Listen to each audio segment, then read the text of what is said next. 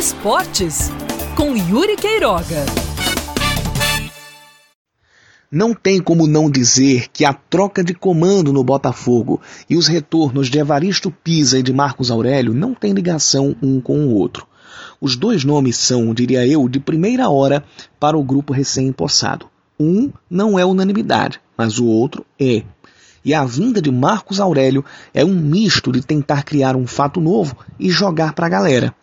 Alexandre Cavalcante, Evaristo Pisa e Marcos Aurélio e quem mais vier já devem ter sacado que a responsabilidade de um possível rebaixamento para a Série D não cairá sobre suas costas.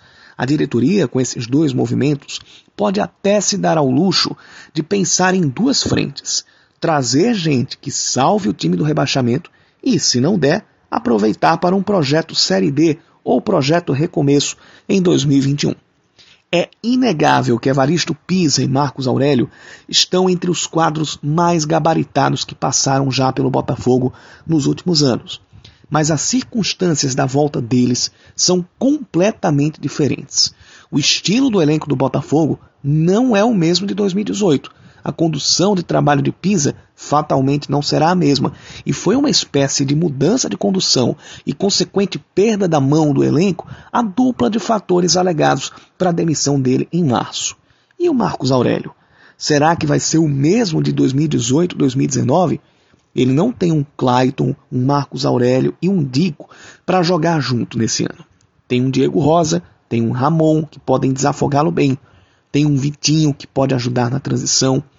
Mas o comportamento deles vai conseguir projetar o futebol do futuro camisa 10?